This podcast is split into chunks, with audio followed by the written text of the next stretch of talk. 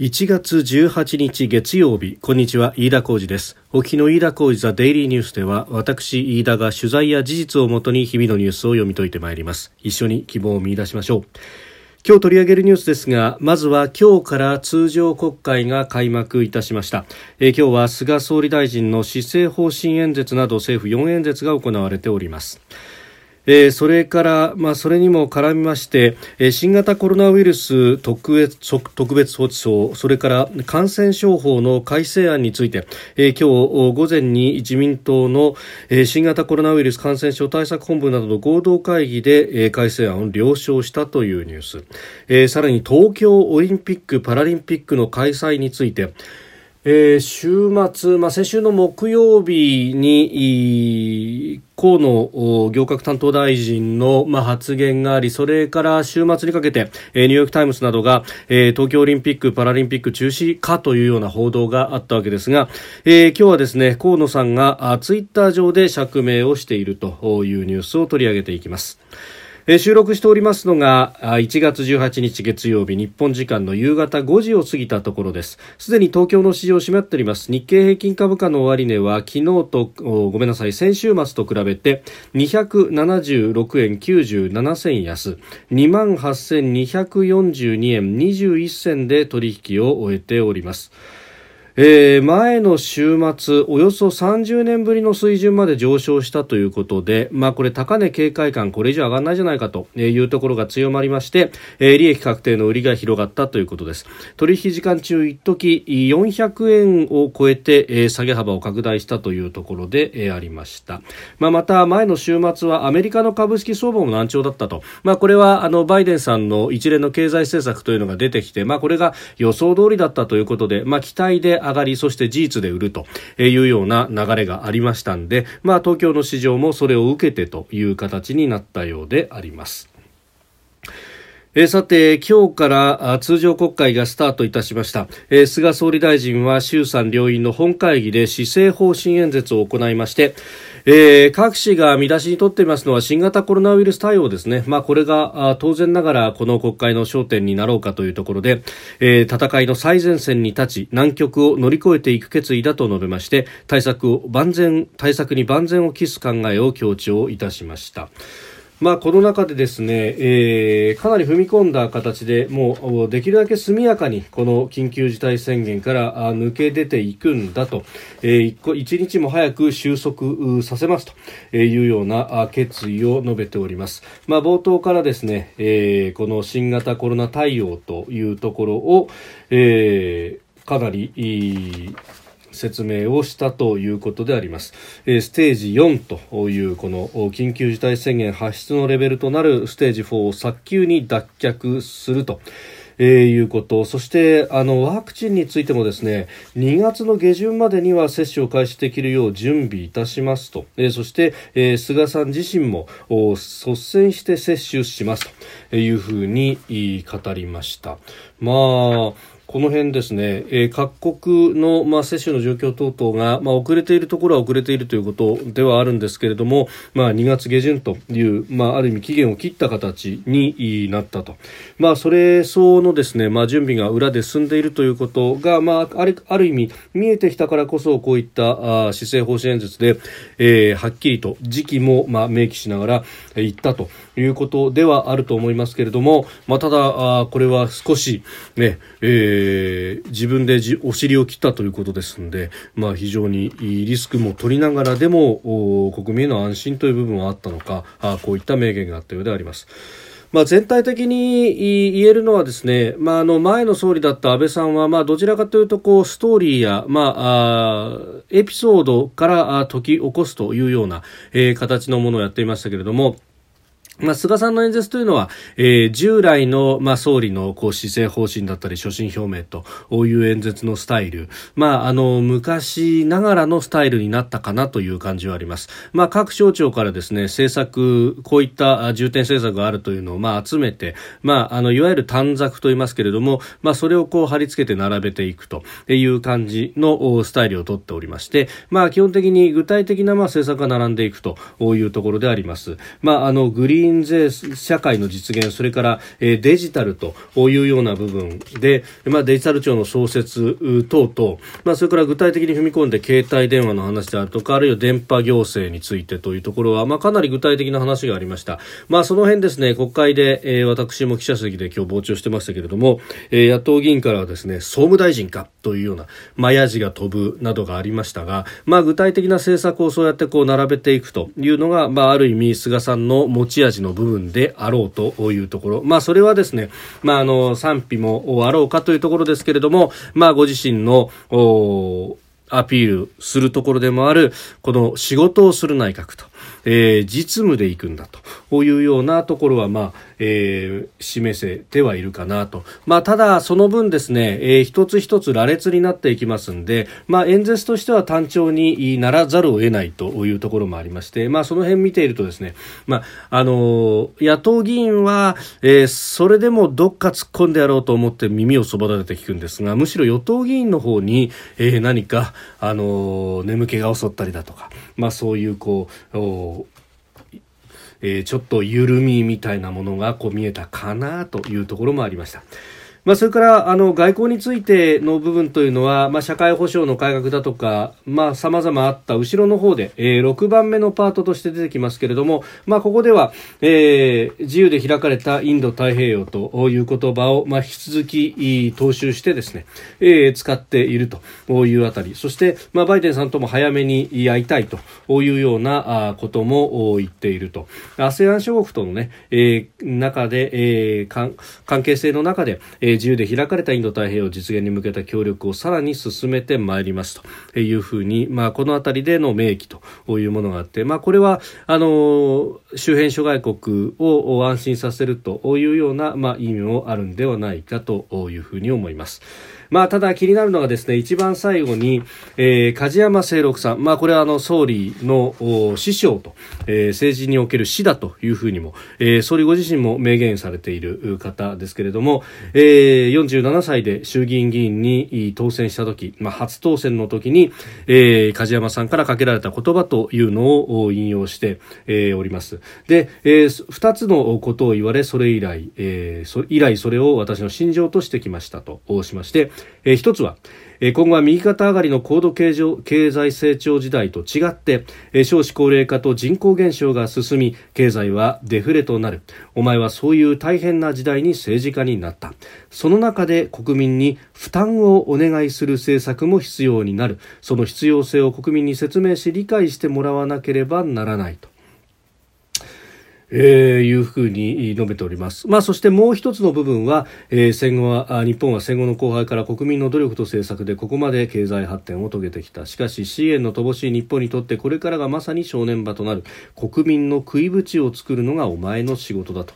えー、食い縁作りとそして負担の要請ということ、まあ、ざっくりとその2つ、えー、当時の梶山官房長官から言われた言葉であると、まあ、ここで野党側からですね増税すんの？というようなやじが飛びましたが、まあ、これに関しては私も聞いていてえっ？っていうふうにですね、うん、そういうことなのかと、まああのーいろいろとですね、その負担という部分で、まあ今は、えー、コロナで経済が傷んでいる中で、えー、ありますんで、まあこれに対して、えー、最大限の財政出動をということで、まあ第三次補正と本予算を合わせた、まあ、パッケージ、経済性対策として、えー、30兆円規模、真水で30兆円規模と。いうことで、まあ、有効需要を創出する、その、直接的な財政出動の部分でも30兆円規模だという、かなりね、大掛かりなものを出してはおりますけれども、まあ、あの、今のところはそれを、まあ、赤字国債で賄うということになっておりまして、まあ、私はその政策で大賛成だというところなんですが、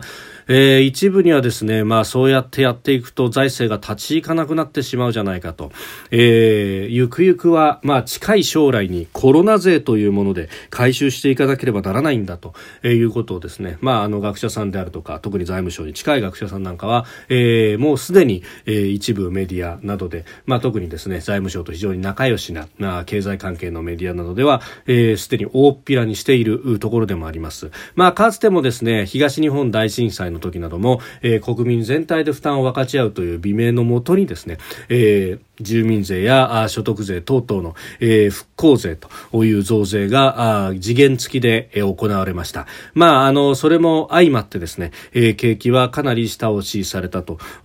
で、特にこの景気の下押しがどこに影響したかというと、これから復興しようという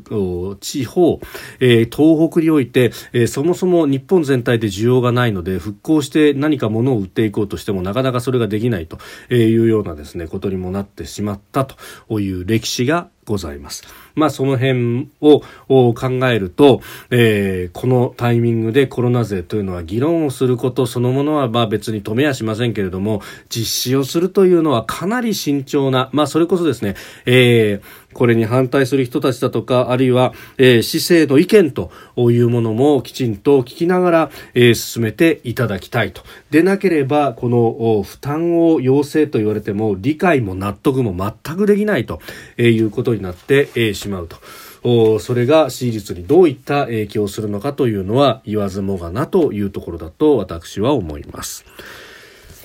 えさて、えー、そんな中、まあ、あの今国会の一つの目玉となっていきますのが、うん新型コロナウイルスの感染症対策の特別措置法とそして感染症法の改正というところであります。で特にこの特措法の改正に関しては営業時間短縮の要請などに、えー、応じた事業者に対する財政支援を、えー、国や地方自治体がきちんとやるんだと、えー、今は、まあ、お金を出してというところがあやふやになっていて、えー、そして、まあ、ただこの要請そのものは都道府県知事の権限でやるものということがありますので、その都道府県の懐事情によって出せる休業保証金であるとかあるいは時間短縮への、保証金等々というのが、まあ、かなり、特に去年の4月5月の最初の緊急事態宣言の時はばらつきがあったということがありました。まあ、あのこの辺をですね、えー、改正案の中で、えー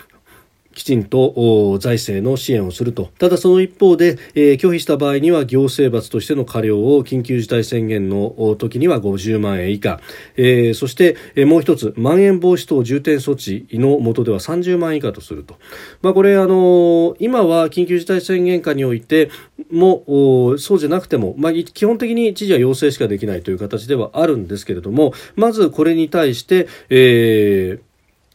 罰則規定もつけると。で、えー、緊急事態宣言の前段階で、まん延防止等重点措置というものを新設して、まあ、あの、ここに関しても営業時間短縮などの要請ができ、そして、えー、それに対して、えーえー、財政の支援とういうものを国や地方自治体に義務付けるとその一方で、えー、罰則規定も作るというようなことになっております。まあ、ただですね、まあ、こういった形になっているとすると、まあ、これがかどういったあ立て付けになるかっていうのはこれから先にもなるんですけれども、まあ、基本的にはですね、まあ、こうあの緊急事態宣言の前段階としてまん延防止等重点措置というものが、まあ、制度としてできると。でこれはあの予防的措置から名称変更するということなんですけれども、えー、これにですね、まあ、財政上の措置として国だとか地方自治体が講ずるものということが出てますんでそうするとえー、おそらく緊急事態宣言と同じでですね、まあ、国がまずこのまん延防止等重点措置えー、状態と。いうものをまず宣言をしてでそこから、えー、都道府県知事が、まあ、権限の行使をするというようなことになるのかというところで、えー、ありますが、まあそうすると相変わらずこの国と地方自治体の権限争いと、まあ特にですね、官邸と、えー、関係性が良ければいいんですけれども、例えば今の東京都と総理官邸のようにですね、えー、関係が悪い場合には非常にギクシャクすると、えーまあ、そして、あの、都道府県知事の方は、まあ、パフォーマンスも含めて早く出してくれということを言い、そして、えー、財政的に、えー、まあ、出したくないという官邸側は、それをなんとか引き伸ばすようとすると。で、それに対して世論の動向で、えー、どっちが心を掴んだかによってですね、えー、何か風のように流れが決まってしまうというようなことは、まあ、そしてそれによって、えー、時間短縮の要請を受ける飲食店等々は、えー、非常に影響を甚大に受けてしまうと。いうこの状態というのが、より何かあの複数段階にわたるということが、まあ、果たしていいことなのかと、まあ、権限の方の整理というものも一つ進めなければいけないしあるいは、えー、有事であるという旨のこう宣言をした上でですね、まあ、それに関してはもう一義的に、まあ、あ国に責任がある状態での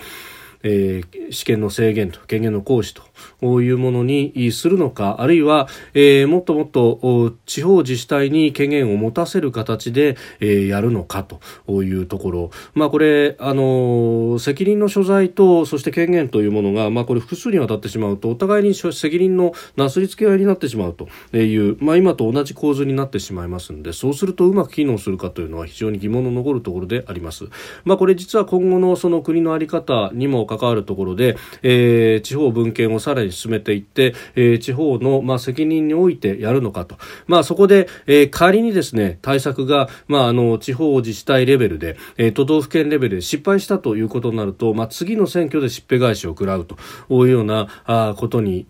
するのか。あるいはあの、まあ、有事でしかも感染症というものは都道府県の県境というものをまたぐかというとそんなことはありませんから、えー、ここは、えー、国に、まあえー、強力な権限を持たせるべきなのか、えー、その辺っていうのはあのもうちょっと議論が必要なところですけれどもどうやらですねこのあの平時の立て付けであるところの緊急事態宣言と、まあ、同じような形でやっていくのかと、まあ、そうすると相変わらず同じ問題が出てくるんじゃないかと、えー、何のための法改正になるんだというところは、えー、もっと議論を突っ込んだものをした方がいいんじゃないかというふうに私は思います、えー、ちなみに感染症法の改正案はですね入院を拒否した、まあ、陽性者、えーまあ、感染者となってますけれどもこれをどういう定義にするのかはえまた法法律案を見ないと分かりませんが、え入院拒否や入院先から逃げた感染者に対する刑事罰を1年以下の懲役か100万円以下の罰金とするということです。また感染者が保健所による行動調査を拒んだり虚偽の回答をした場合にも、え50万円以下の罰金とすると、えいうことであります、えまた医療機関に対する感染者の受け入れの協力要請を勧告に強化しまして、えこの勧告に従わなければ医療機関名を公表できるようにすると、まあ、まず最初に要請があってでその次に勧告があってこれも拒否するということになると、えー、公表ということになると。いうことですが、まあ、これもですね、まあその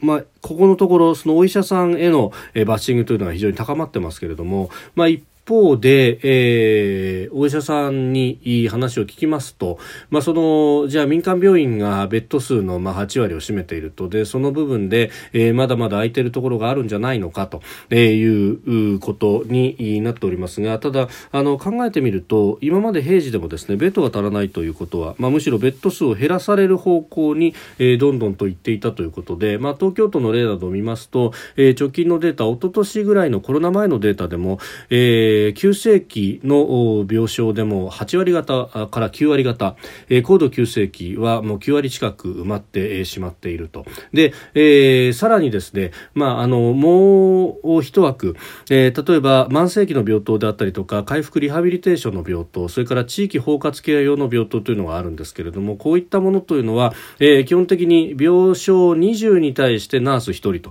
というようなですね、まあ、あの、言ってみれば急性期の病棟と比べると、そう相当こう人は削減して、えー、そして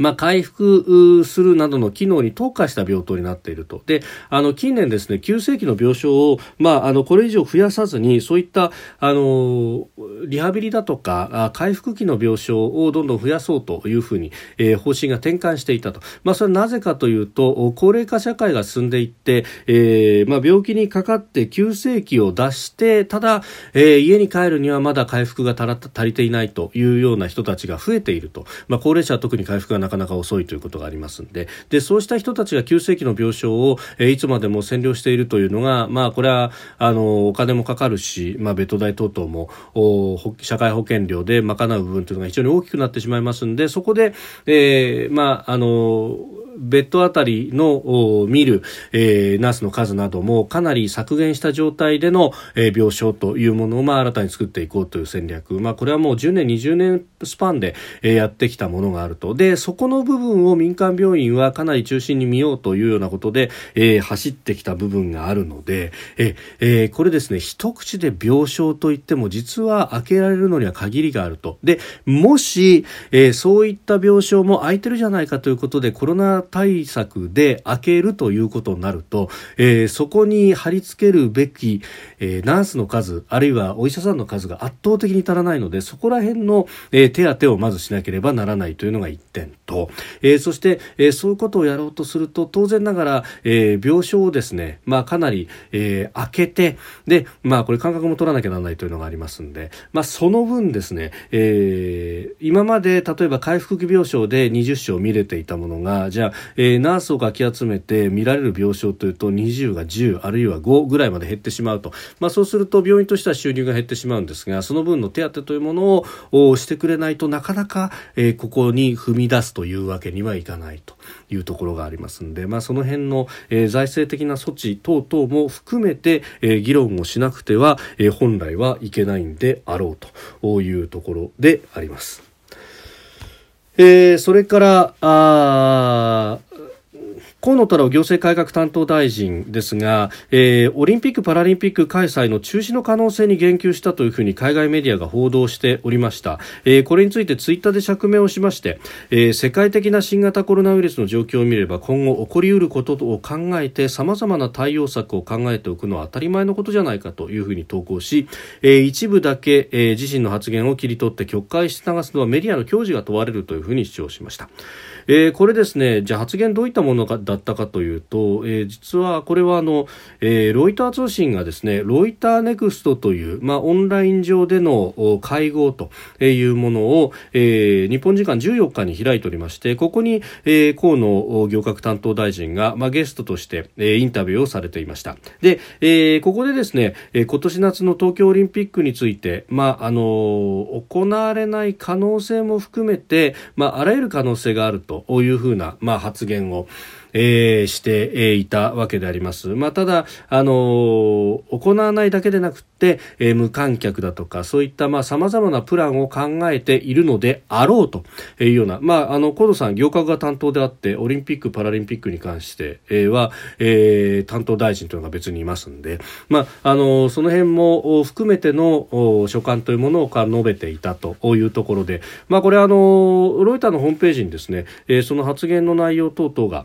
ええー、ロイターネクストの会合で、えー、ということで、えー、載ってますんで、まあ、あのーもちろん生優しい状況じゃないよということですけれども、プラン B や C も検討しているのではないかというようなことも含めてですね、発言をしておりました。まあ、あの、ご興味ある方、これ調べれば出てきますので、ご覧いただければと思いますが、うん、まあ、あの、やりますと。いうふうに、まあ、明言をしたわけではないというところですが、まあ、あの可能性も含めてとか結構 if という言葉を使いながら、まあ、